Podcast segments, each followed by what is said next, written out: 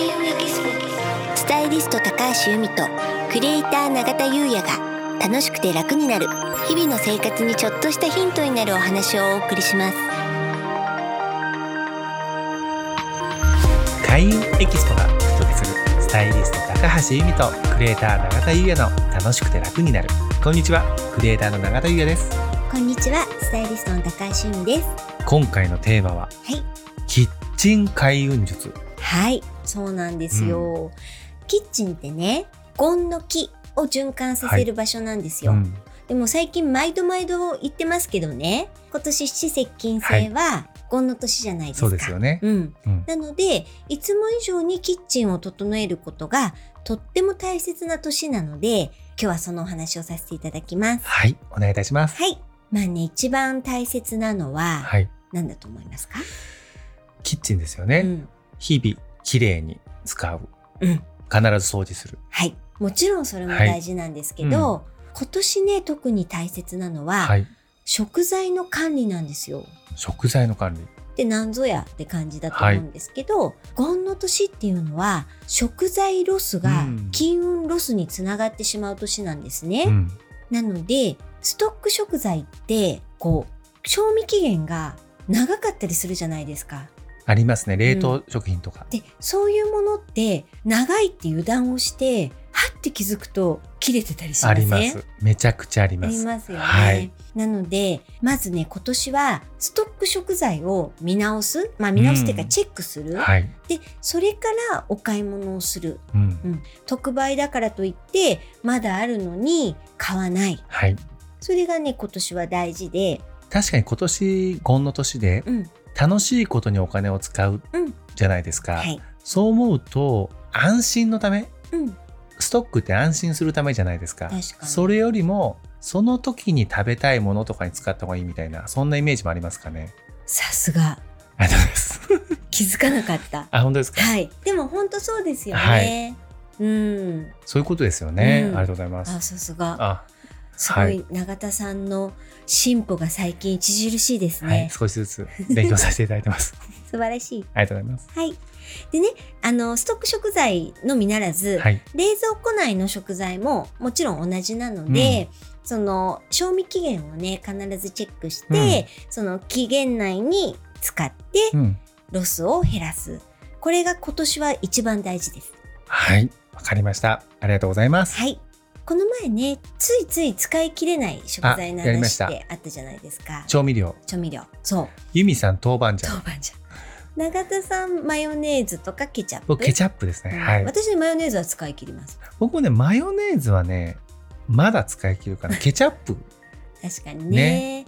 オムライス何回作るのかなってそうそうそう、んユミさんナポリタンでも失敗しましたもんね、失敗しパサパサになっちゃう、はい。そうだから調味料っていうのはちょっとね賞味期限が、あの切れやすい使い切らないものでもあったりするので、うん。そこら辺もねやはりサイズとかはい。こうお得だからといって、えー特大サイズではなくて使い切れるものを購入するっていうのが今年はいいのかもしれないですね。そういうことなんですね。はい。はい。ありがとうございます。はい。で、次にね、ポイントなんですけど、はい。キッチンは、ゴン毒が生じやすいので、うんお掃除は入念に。うんカビや細菌は、ゴン毒の餌になるので、こまめにアルコール除菌っていうのが、今年すごく大事なんですよね。うんうん。ユミさんこのゴン毒気づきましたね。ゴン毒今まで出てきてないですよねそうなんですよ。今、さらっと言ったんですけど、あ、気づいた。ゴン毒はい、素晴らしい。ゴン毒ってね、お金についてくる悪いゴンの木のことなんですよ。お金についてくるうん。悪いゴンの木、うん、でこれがねウイルスのように人や空間に取り付いて増殖して金運を下げるといううん。厄介なんですよね。でお金とゴン毒はセットのようなものなのでお金を貯めようとするとゴン毒も貯まりやすい。なるほど、うんうんうん。だから、もうなんていうの？致し方ないものなのでそのそれをどう対処するかっていうのが大事なんですよね。そういうことですよね、うん。はい。でねあの、ま、さっきのキッチンのカビとか菌を常にきれいにするはい。っていうのはもちろんなんですけどそれってキッチンだけではなくって水回りのカビとか菌とか汚れこれをきれいにすることがゴン毒の増殖を防ぐことなんですよね。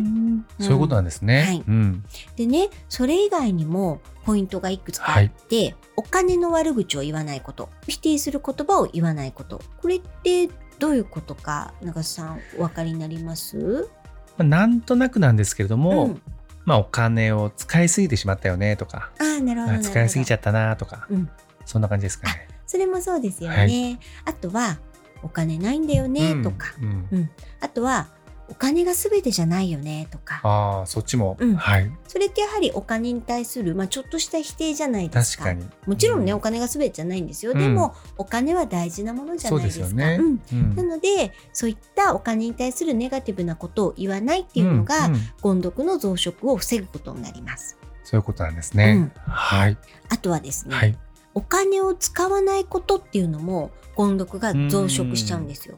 うん。うん。これは何でかっていうと循環をさせないことになるのでに。そうするとゴン毒が増えてしまう、ううん。ん、なので人にご馳走したりとかうん。寄付をしたりとか、はい。この人のために使うことこれが特に大切になってくるんですよね。いやすごいわかりますね。うん。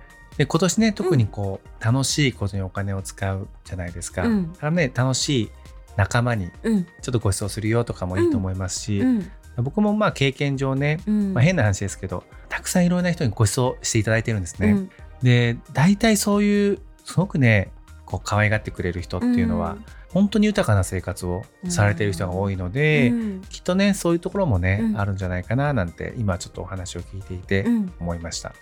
素晴らしい。はいあとですね最後に最強のゴン毒増殖防止のアクションがあります。来ました。はい。何でしょ風水的にやはりこう学んできたうんことからいくと、うんまあ綺麗にするですよね。うん。それも含まれますけど、おうん最強はそれじゃないんですよね。違うんですねうん最強ははい。笑うことです。わかります。笑う。はいそう、はいあのお金って笑っていて楽しい人のところに集まってくると風水では考えられてるんですね。なので自分自身を楽しませてはい。常に笑顔でいることがお金に好かれるポイントと言われています。そういうことなんですね。そうなんですよ。うんなのでね、このゴンの年、特にね、楽しく笑顔で毎日過ごせたらいいなと私も日々思っています。ありがとうございます。はい。